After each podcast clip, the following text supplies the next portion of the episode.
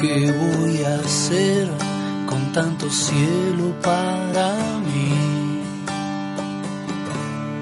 Voy a volar, yo soy un bicho de ¿Qué voy a hacer? ¿Cuál es el camino a seguir? Voy a soñar con ese Hola queridos oyentes, tengan todos ustedes muy pero muy buenas tardes. Acá quien los saluda, Ana Graciano, les da la bienvenida a, una, a un nuevo espacio radial de este programa que hemos dado en llamar Gente de Cuidado.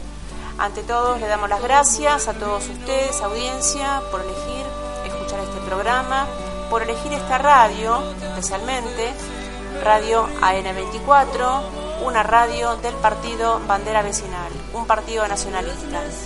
Y por supuesto, le damos las infinitas gracias a la producción de esta radio por cedernos este espacio que es tan importante para poder difundir contenidos que tienen que ver con la salud humana relacionada con el contexto actual, que es muy complicado, ¿sí? Eso no hace falta que yo te lo diga.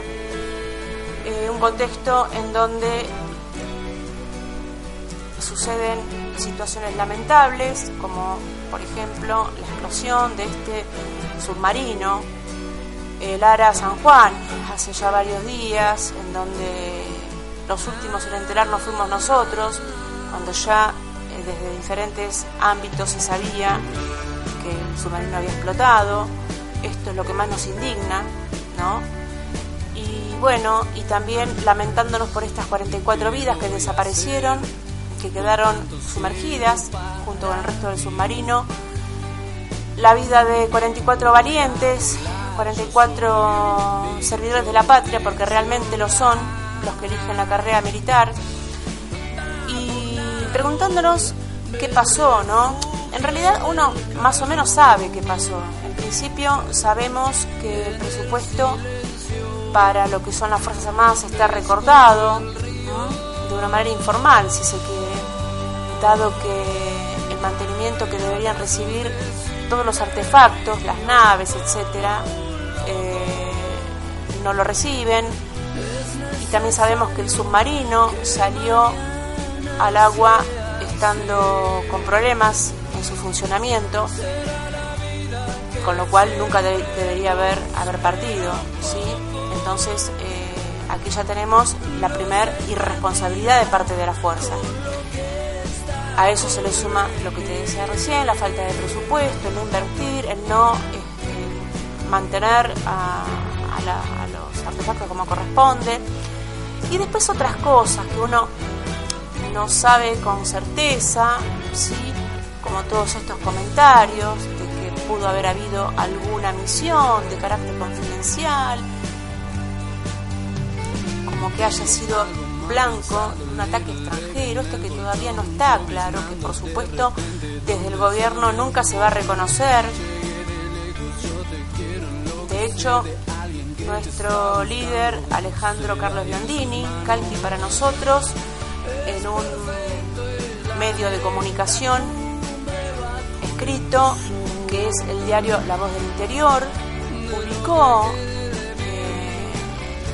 al presidente Macri si confirma o desmiente esta versión de que el Ara San Juan fue atacado por elementos chinos como una represalia por aquella acción que se suscitó el día 15 de marzo del año 2016 en Puerto Madryn, en la cual prefectura hundió un barco chino que estaba pescando ilegalmente en mar argentino más específicamente en la zona económica exclusiva argentina. Bueno, con lo cual dos integrantes de la tripulación fueron detenidos que formaba parte del segundo incidente con barcos chinos en nuestros mares en pocas semanas. dado que a fines de febrero Prefectura también debió efectuar disparos para que otro buque, también de ese, país, estaba pescando calamares en forma ilegal a la altura del Golfo San Jorge y eh, para que abandonara estas aguas. Esto es simplemente un comentario, nadie dice que sea así, pero eh, es llamativo lo que sucedió con este submarino. Eh, por un lado, bueno, como te decíamos recién, estaba en mal estado su mecanismo de baterías y también tenemos todo este contexto. Por eso, en conclusión, no sabemos qué pasa, no sabemos a raíz de qué explotó el submarino, tampoco sabemos por qué nos enteramos pocos días después, no nos enteramos en el momento. O sea, toda una situación confusa en donde todos nos preguntamos si alguna vez nos van a decir la verdad. Esperemos que sí. De todos modos, desde el partido Bandera Vecinal nos condolemos con las familias de estos 44 tripulantes que dejaron su vida allá fondo del mar. Y bueno, por supuesto, deseando que alguna vez la verdad salga a la luz, creo que sí, soy creyente, soy cristiana.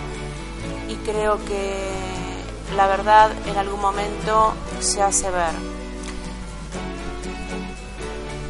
Bien, continuando con las novedades del partido, te comentamos que el viernes 24 de noviembre pasado se efectuó, eh, y en el contexto de la Semana de la Soberanía, una notable exposición de revisionismo histórico a cargo de nuestro compañero profesor Darío Coria, quien además es secretario de Cultura y Educación del partido y también conductor del programa de radio Estirpe Nacional. En los días previos, nuestro partido, nuestro instituto y otras entidades hermanas habíamos venido realizando encuentros conmemorativos del combate obligado en las provincias de Santa Fe, Buenos Aires, Salta y Mendoza. La disertación que se desarrolló de manera audiovisual exaltó los pormenores de la gloriosa gesta del 20 de noviembre, de 1845 y que la posterior firma de acuerdos y honra al pabellón nacional que debieron hacer primero Inglaterra y luego Francia, las dos potencias más grandes del mundo de entonces, constituyeron los éxitos militares y diplomáticos más importantes de la historia de nuestro país frente al legado extraordinario de Rosas y los bravos de la época. Por supuesto que el profesor Coria señaló la cobarde mediocridad del actual régimen neoliberal netamente subordinado al poder extranjero y cuyo servir lo llevó a reemplazar en los billetes la figura del ilustre restaurador de las leyes con un guanaco e incluso borrar la imagen del combate de la vuelta de obligado. Por eso el título de la charla, que se denominó Desagravio a Rosas en tiempos de guanacos. Por supuesto, eh, de mi parte, adhiero totalmente a, lo que expresa el compañero Coria. Y creo firmemente que solamente un gobierno nacionalista podrá romper con estas cadenas de dependencia que se crearon durante siglos, y que en los últimos años se ha hecho mucho más fuerte y que podamos volver a tomar el control de nuestro propio destino, de los destinos de la patria, de nuestra querida Argentina y poder reconstruirla en base a nuestros valores y a nuestros principios. Bien, eh, audiencia, hacemos una pausita cortita y en el próximo bloque le damos inicio a nuestra editorial de día de hoy. No te vayas, enseguida venimos.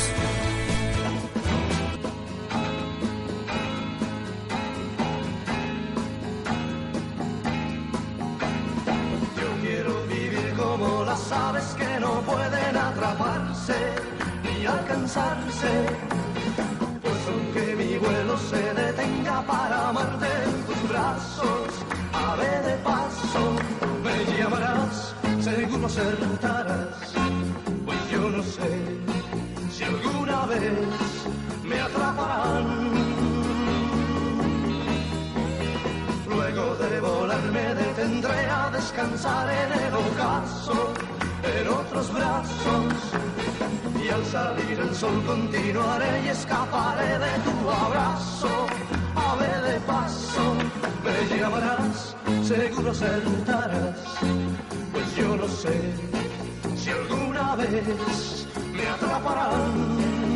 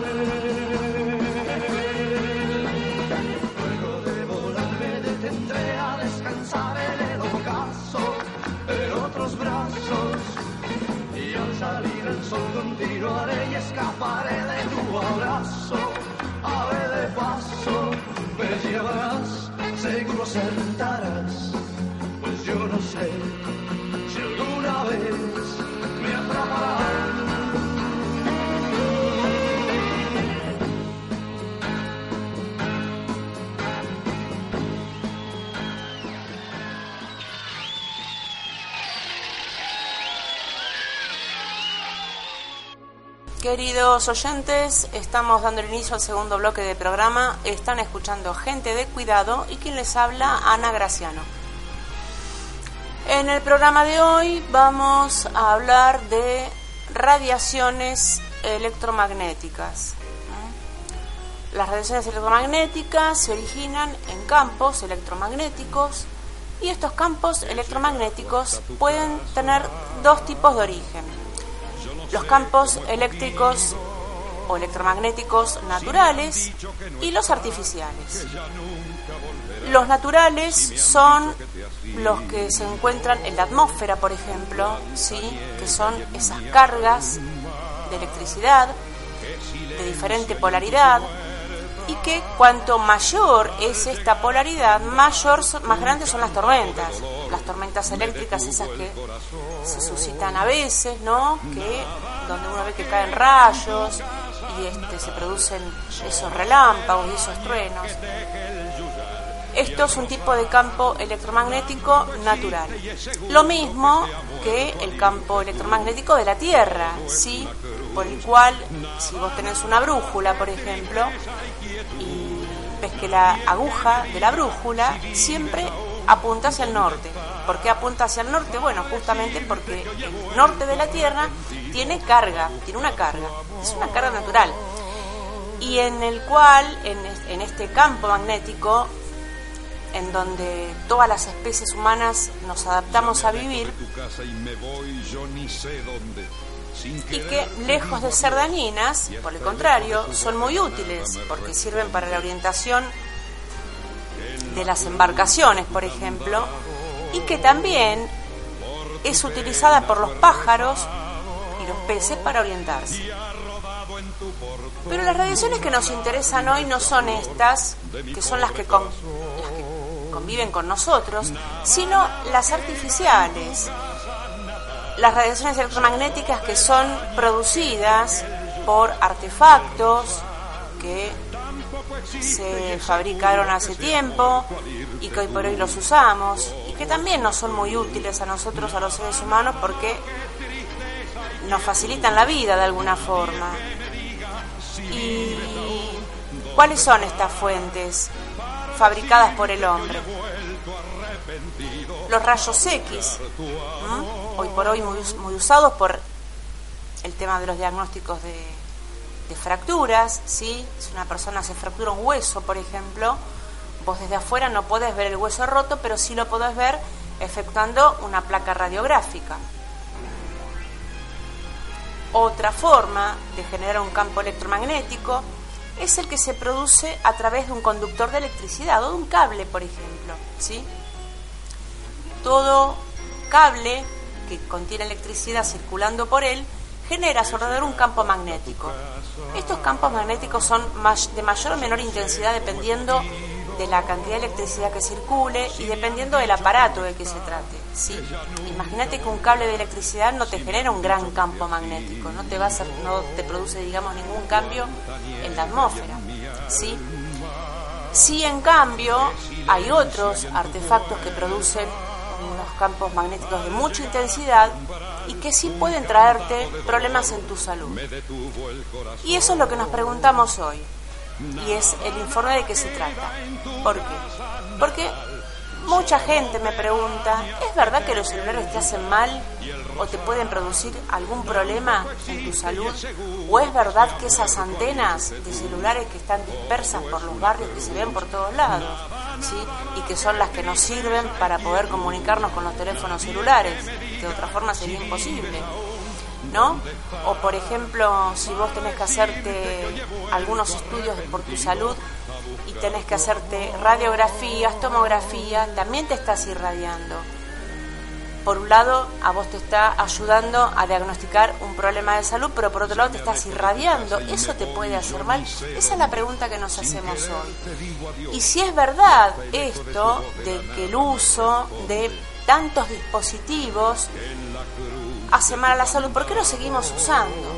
¿Por qué, por ejemplo, tenemos tantas antenas de celulares que están cercanas a las viviendas, cuando en realidad estas antenas deberían estar a cierta distancia de la, gente para que no, justamente, la gente no quede inmersa en el campo magnético que estas antenas generan. Bueno, ahora vamos a ver por qué es esto. Si es verdad, y si es verdad, ¿no?, que producen daños en la salud, ¿Por qué se sigue utilizando esta tecnología? Vamos a seguir entonces con los campos magnéticos artificiales que fueron generados por el hombre con el correr del tiempo. Bien, en la industria se utilizan unos aparatos que se llaman selladores de calentadores eléctricos. Esto también produce un campo magnético a su alrededor. Calentadores de inducción y plasma. Eh, dispositivos electrónicos, esto es lo que tiene que ver con la tecnología, todos los sistemas de seguridad satelital, por ejemplo, ¿sí? las computadoras y todas las redes inalámbricas, o sea, todo lo que vos usas en tu casa de manera inalámbrica, el teléfono, em, el wifi, bueno, todo esto que este, se transmite a través de, de la atmósfera también genera campos magnéticos. Repetimos, de mayor, mayor o menor intensidad. Vamos a ver cuáles son los que mayor intensidad tienen y cuáles te pueden provocar un daño en la salud. En lo que es telecomunicaciones, bueno, todo lo que tiene que ver con difusión y transmisión de radio, sí, la telefonía celular, por supuesto, y todo lo que tiene que ver con los artículos para el hogar, por ejemplo, eh, horno de microondas, los lectores de proximidad. También es en, en el caso de lo que es comercial, los dispositivos que ponen en la ropa, por ejemplo, los negocios, los comercios, que están puestos justamente para que la gente no se lo lleve sin pagar y que si vos pasas por una, un sistema de detección, esos aparatitos hacen que el sistema de detección suene. Esto también tiene un campo magnético eh, bueno, dispositivos antirrobo, monitores de computadora, una serie de, aparatos que uno usa en la casa, sí, que se utiliza en el comercio. Todo esto eh, produce un campo magnético.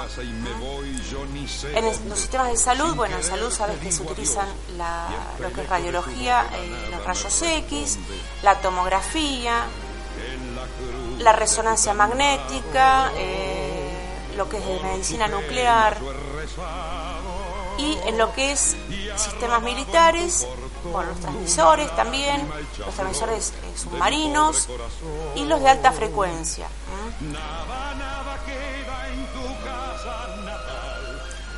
Dentro de estas radiaciones artificiales hay que diferenciar dos grupos. Los que emiten radiaciones ionizantes y los que emiten radiaciones no ionizantes. ¿Por qué hacemos esta aclaración? Porque los que emiten radiaciones ionizantes son los que más daño producen en la salud. Por ejemplo, los rayos X. Los rayos X están encuadrados dentro del tipo de radiaciones ionizantes que penetran en el organismo y quedan acumuladas y pueden producir cambios a nivel celular, no así las que son no ionizantes, como por ejemplo la resonancia magnética. El carácter ionizante o no ionizante de una radiación tiene que ver con su frecuencia, y también con su longitud de onda. Las radiaciones ionizantes se denominan así porque son capaces de producir un cambio en la materia en la cual están penetrando y corresponden a radiaciones que tienen mucha energía. Por el contrario, las radiaciones no ionizantes son aquellas que no poseen suficiente energía para producir cambios en la materia en la cual están penetrando. Dentro del grupo de las radiaciones ionizantes se encuentran los rayos X, los rayos gamma, las radiaciones emitidas por las piezas cósmicas como los meteoritos, las estrellas fugaces, y dentro del grupo de radiaciones no ionizantes se encuentran los rayos ultravioleta, que son los que emite el sol, la luz visible, la luz diurna, ¿sí? El infrarrojo, el microondas y las ondas de radio. Las ondas electromagnéticas se propagan en el vacío, o sea, no necesitan un conductor, y se miden a través de un espectro que es nada más y nada menos que un dibujo con ondas en donde, de acuerdo a la longitud que tenga esta onda y a la frecuencia, determina cuál es la energía que posee un campo magnético y por el cual es capaz de penetrar la materia. Hoy vamos a hablar en especial del uso de la telefonía celular y de cuáles son los efectos que puede producir en el cuerpo humano eh, en el uso prolongado. Sabemos que el teléfono se usa mucho, lo usamos todo el tiempo prácticamente porque es eh, la manera de comunicación por excelencia que tenemos hoy por hoy, desde todo punto de vista, porque ya sea que vos llamas por teléfono, que mandas un mensaje, que te comunicas por wifi, que te comunicas por WhatsApp, que te comunicas por Messenger, estás todo el día con el teléfono. Y aquí está el que de la cuestión, no solamente en la energía que tiene el teléfono, sino en el tiempo que vos lo estás usando. El tiempo al cual vos te estás exponiendo a este campo magnético que produce el teléfono y también al campo magnético que producen estas antenas, ¿sí? que son necesarias para este tipo de comunicación. Para ser más prácticos, ¿cómo se puede medir la cantidad de radiación que absorbe un cuerpo cuando está expuesto a un aparato de telefonía móvil, por ejemplo? Hay una, una medida que se llama tasa de absorción específica y que eh, lo que indica es cuál es la máxima cantidad de eh, energía que debería poder absorber un cuerpo para que no sea dañino. Por ejemplo, en Estados Unidos, la Comisión Federal de Comunicaciones exige que un teléfono móvil presente un valor de esta medida que te dije igual o inferior a 1,6 vatios por kilogramo de, masa, de masa, digamos, ¿no? En Europa el valor es otro. Pero eso no importa. O sea, yo te digo esto para que vos tengas una idea de, de qué estamos hablando. Porque uno dice, ¿cómo puedo medir yo si la exposición a mi teléfono es mucha o es poca? Bueno, acá está. Esto es lo que mide cuánta eh, radiación absorbemos nosotros del teléfono, a través de un teléfono móvil, por ejemplo. ¿Quién es el que regula, el organismo que regula esta, estos valores? Bueno, entre ellos una organización llamada International Commission on Non-Ionizing Radiation Protection, que traducido, y disculpen mi mal inglés, significa Comisión Internacional acerca de la protección sobre la radiación no ionizante. Esta comisión, que pretende colaborar en un proyecto de la Organización Mundial de la Salud, el proyecto internacional SEM, y cuyo cuya intención es desarrollar un marco para la armonización de las normas acerca de los campos electromagnéticos y para fomentar el establecimiento de límites de exposición y otras medidas de control que proporcionen un grado de protección a la salud a todas las personas. Es una organización no gubernamental y por lo tanto privada que reconoció la Organización Mundial de la Salud y que despierta grandes dudas acerca de la veracidad de la información que arroja. Para la Comisión Internacional para la Protección de la Radiación No Ionizante, y siempre de acuerdo con la OMS, la exposición a niveles de campos electromagnéticos inferiores a los límites recomendados en las directrices internacionales no produce ninguna consecuencia conocida sobre la salud. Recordemos que para la OMS los límites recomendables de exposición a campos electromagnéticos en cuyos niveles no producen daño van en una frecuencia de 100 kHz y 300 GHz. Este último valor se refiere a los campos magnéticos que emiten las antenas que se usan como base para la telefonía celular. Si tenemos en cuenta que un campo magnético va perdiendo energía a medida que nos alejamos en distancia desde el punto donde se emite esta energía, esto explicaría el por qué las antenas de telefonía móvil no deben estar cercanas a donde vive gente, por ejemplo, porque por ende esta radiación, cuanto más cerca se esté de la antena, más fuerte es y más impacto va a producir en la persona. Vamos a hacer una pequeña pausa y en el próximo bloque vamos a explicarte quién es esta famosa comisión, por qué la Organización Mundial de la Salud la contrata para que haga estas mediciones y vamos a ver hasta dónde es cierto que estas radiaciones no producen daños en la salud. Hacemos una pausita chiquita con una pieza musical y enseguida venimos, no te vayas.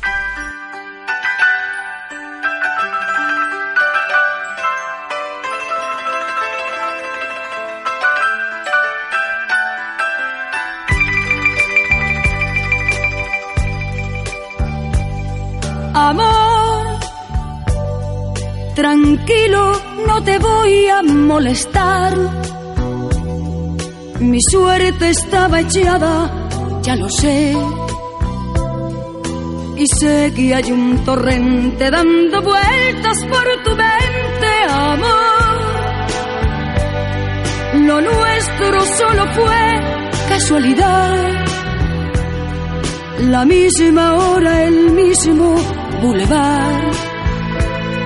No temas, no hay cuidado, no te culpo del pasado, ya lo ves, la vida es así.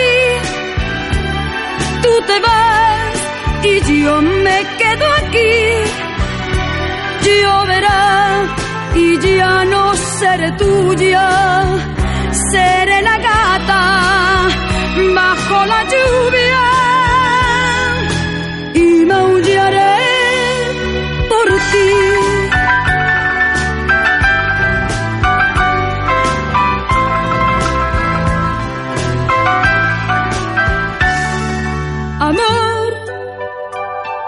lo sé, no digas nada de verdad.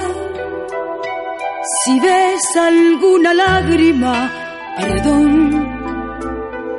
Ya sé que no has querido hacer llorar a un gato herido, amor. Si alguna vez nos vemos por ahí, invítame a un café y hazme el amor. Y si ya no vuelvo a verte, ojalá que tenga suerte, ya lo ves, la vida es así. Tú te vas y yo me quedo aquí. Lloverá y ya no seré tuya,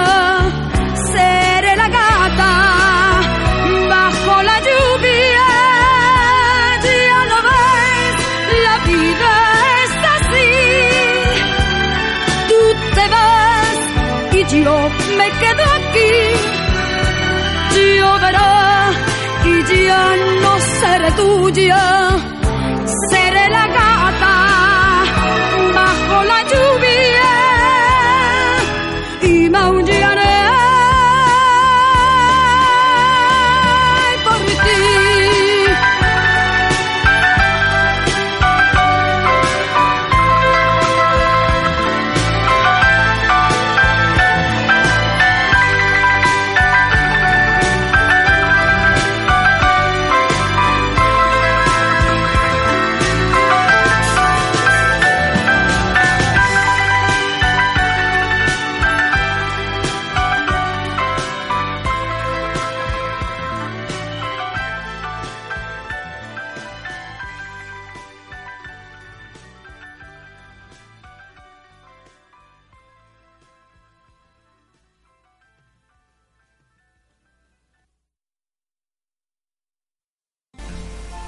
es el tercer bloque del programa. Están escuchando Gente de Cuidado. La Organización Mundial de la Salud creó en el año 1996 un proyecto destinado a evaluar las pruebas científicas acerca de los posibles efectos sobre la salud de los campos electromagnéticos en el intervalo de, fre- de frecuencia que va de 0 a 300 GHz. Este proyecto, que según la OMS está abierto a todos los estados miembros de esta organización, está totalmente financiado por los países y las agencias que participan en él. Como información adicional te comento que la República Argentina no es parte de este proyecto. Los participantes de este proyecto, como te decía, son 60 países. Hay organizaciones no gubernamentales, de las cuales la más importante es esta que te mencionamos en el bloque anterior, la Comisión Internacional de Protección contra la Radiación No Ionizante, que habla de sí misma como una comisión científica independiente para fomentar la protección contra la radiación no ionizante. Esta comisión tiene sede en Alemania y está reconocida por la Organización Mundial de la Salud, que es quien la contrata, por así decirlo, y también por la Organización Internacional del Trabajo, ya especialmente contratada para asuntos relacionados con el tema que estamos hablando, que son las radiaciones no ionizantes. De modo que eh, esta comisión vendría a operar como una especie de empresa tercerizada para que la Organización Mundial de la Salud pueda hacer un estudio acerca de eh, los efectos de la radiación no ionizante. Ahora vamos a ver quién es esta comisión que tiene este nombre tan largo, que tiene sede en Alemania y que supuestamente es la que dice cuándo las radiaciones ionizantes son dañinas y cuándo no. Escucha esto. Los directivos de esta comisión, entre tantos, son participantes de empresas que tienen que ver con las comunicaciones. Por ejemplo, la vicepresidente de la comisión desde el año 2012, María Feisting, es co-investigadora de un estudio que se llama Cosmos, que a su vez está financiado por el Consejo, Consejo Sueco de Investigación y también de una agencia gubernamental sueca para sistemas de innovación. Esta empresa, esta agencia que se llama Vinnova, recibe fondos para este fin, o sea, para el estudio del de impacto de las radiaciones no ionizantes de la empresa Telia Sonera, Ericsson, AB y Telenor, que son destacadas empresas de telecomunicaciones. O sea, para que te sea más, más claro, eh, esta comisión se financia con empresas de telecomunicaciones. O sea que acá ya entramos en una contradicción. Yo no creo que ninguna empresa de telecomunicaciones quiera eh, o pretenda bajar sus ventas. Al contrario, las querría subir. Y si vos querés subir las ventas, tenés que convencer a los usuarios de que lo que está comprando no es dañino para su salud. Bien, continuemos. Otro de sus miembros, Rodney Croft, financió una investigación para el Instituto de Investigación de Potencia Eléctrica que tiene sede en Estados Unidos y que investiga temas acerca de la industria de la energía eléctrica en ese país, en Estados Unidos. Otro miembro, James Lynn, es editor en una revista Bioelectromagnetics que a su vez en cada encuentro anual que celebra esta revista junto con la empresa Bioelectromagnetic tiene sponsors como la Electric Power Research Institute, Mobile Manufacturer Forum, bueno, son todas empresas de comunicaciones, o sea, eh, las asociaciones que investigan la influencia de las radiaciones electromagnéticas están apoyadas y bancadas, por así decirlo, por empresas eh, de telecomunicaciones. Otro miembro, Zenon Sienkiewicz, que en su declaración de intereses para esta comisión reconoce haber recibido apoyo científico y asesoramiento de una empresa japonesa que eh, se ocupa de la seguridad eléctrica. Bueno, estos miembros que son 12 y que eh, no es lo más llamativo esto, lo más llamativo es el hecho de que este Consejo Ejecutivo de esta comisión está formado por un presidente, un vicepresidente, y cada vez que hay elecciones, los nuevos miembros y los que continúan son elegidos por el voto de la mayoría simple de la Junta General de Socios en votación secreta y que se lleva a cabo cada cuatro años y que, conforme a sus propios estatutos, ninguno de estos miembros podrá tener un empleo que pueda poner en peligro su independencia científica. Con lo cual queda claro que las personas que te nombré y los vínculos que mantienen con las empresas de telecomunicaciones ponen en, duda su imparcialidad con respecto al tema. Esto nos deja bien claro que los miembros de esta comisión son elegidos y reelegidos por cooptación. ¿Por qué? Porque por un lado es la elección es secreta, como te decía recién, y además son elegidos justamente por tener vínculos con este tipo de empresas, que son las que de alguna forma financian este proyecto. Y continuando con los participantes de este proyecto, como instituciones no gubernamentales, científicas independientes que colaboran, tenemos las siguientes. El Laboratorio de Investigación de la Fuerza Aérea, de la Dirección de Efectividad Humana, División Bioefectos de Energía Dirigida, rama de radiación de radiofrecuencia. Esta organización es estadounidense.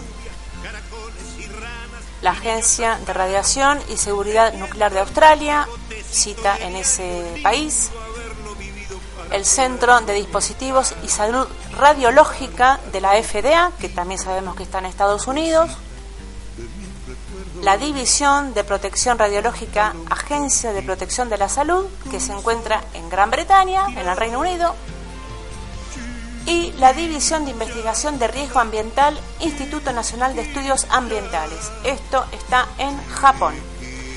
Bien, son más las instituciones, yo te mencioné tres o cuatro como para que tengas una idea, pero fíjate vos qué casualidad que son la mayoría estadounidenses, bueno, hay una en Alemania, está esta de Japón, acá no vas a encontrar ningún argentino, ningún este, chileno, uruguayo, eh, justamente las empresas que están involucradas tienen sede en estos países y esto no es casualidad, no que estén en estos países, sino que no es casualidad que estas empresas que comercializan equipos que tienen que ver con la radiocomunicación o con las radiaciones, con todo lo que estamos hablando hoy, son las que ponen la plata para que este proyecto se sostenga. Entonces, más claro, échale agua.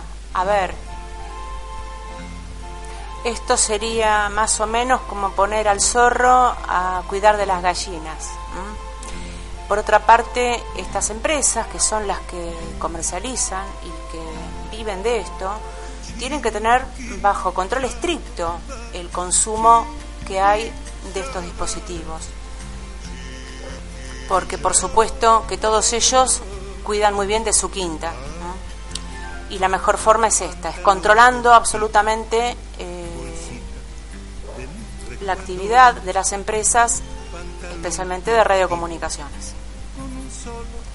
Y por eso, una vez más, la misma pregunta. ¿Por qué la Organización Mundial de la Salud y la Organización Internacional del Trabajo dejan la responsabilidad de estos temas tan importantes en una organización privada que está bancada por ese tipo de intereses? Y la respuesta es la misma que se nos ocurre ante el tema de los laboratorios y ante el tema de la usura internacional. Los laboratorios necesitan fabricar enfermos para seguir en pie, para no caerse. Y con respecto a la usura internacional, que nos da préstamos para pagar préstamos. Y después nos darán otro préstamo para pagar ese préstamo. Con lo cual, eh, la República Argentina está endeudada de por vida. Y así sucesivamente seguimos arrodillados ante los dueños de estas sanguijuelas legales. Y volviendo a la República Argentina y a la aquí y ahora del tema de las antenas para celulares que están instaladas por toda la ciudad, por todo el Gran Buenos Aires, y que muchas veces no se respetan las distancias ni se respeta el índice de radiación que emiten y el posible daño a la salud de la gente que vive alrededor, te comento que en cuanto a legislación tenemos una resolución, la 3690 del 2004 de la Comisión Nacional de Comunicaciones, que dice que solamente los titulares de autorizaciones de estaciones radioeléctricas y los licenciatarios de estaciones de radiodifusión deberán demostrar que las radiaciones generadas por las antenas de sus estaciones no afectan a la población en el espacio circundante de las mismas.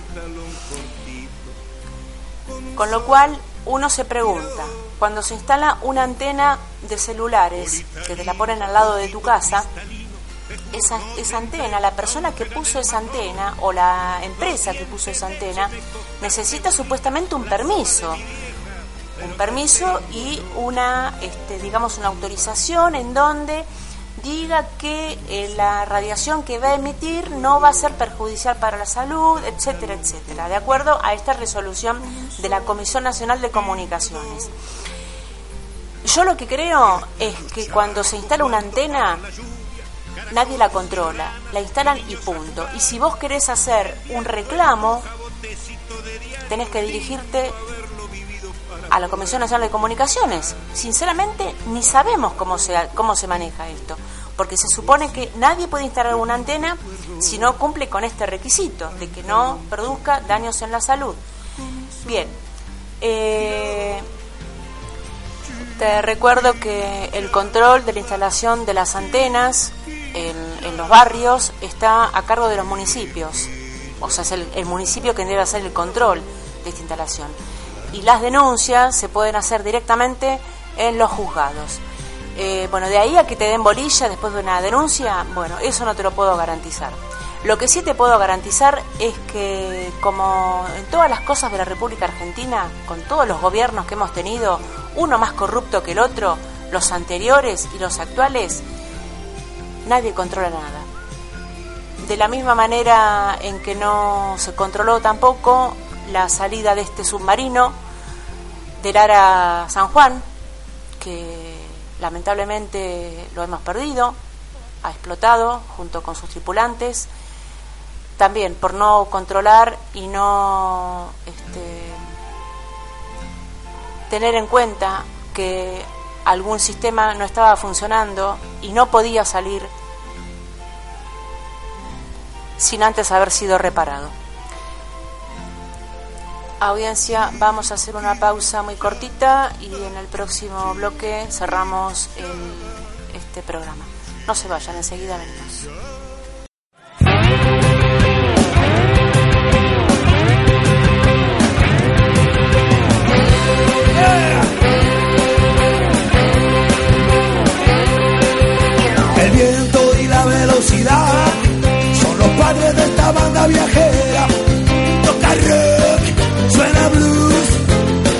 Que nos cortan la luz. Muchas veces nos quisieron prohibir, desenchufamos y no tuvimos que ir. La vida es tocar y partir, lo nuestro es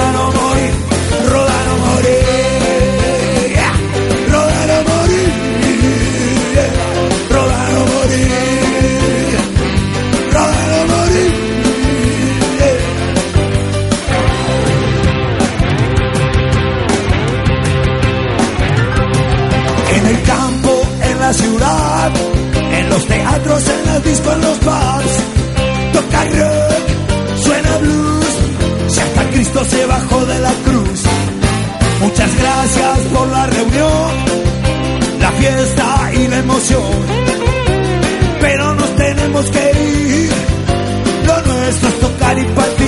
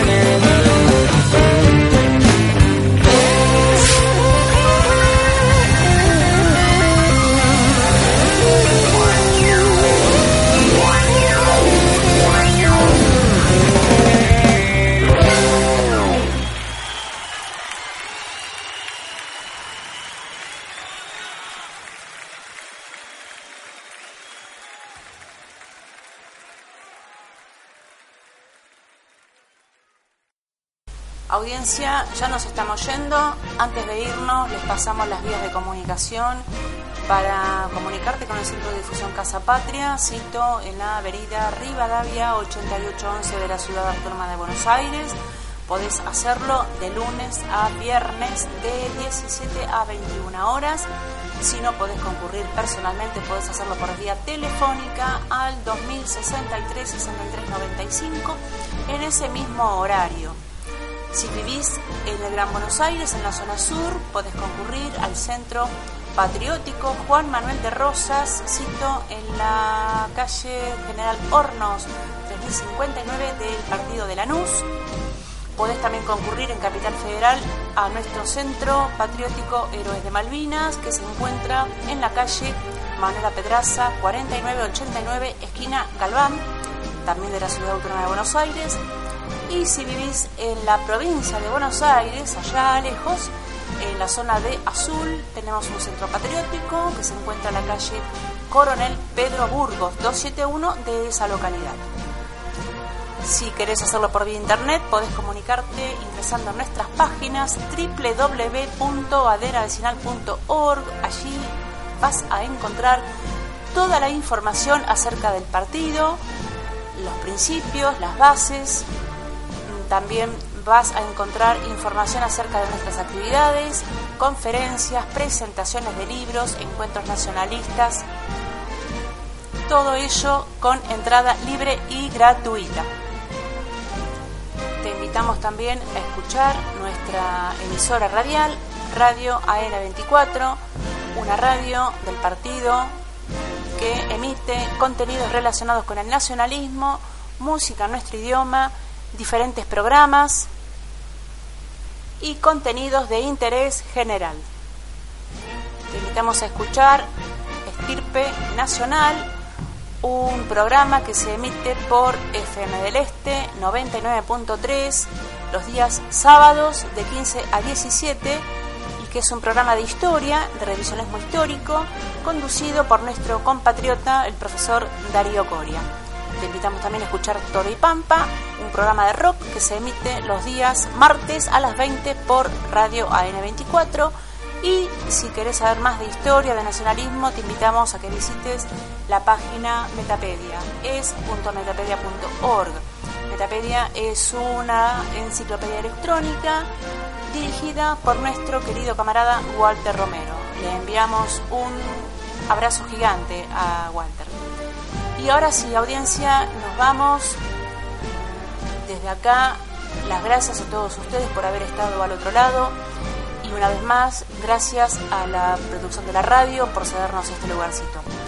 Que tengan muy buena salud, que podamos cuidar juntos los bienes de la patria y reconstruirla alguna vez y que Dios los bendiga. ¡Viva Argentina!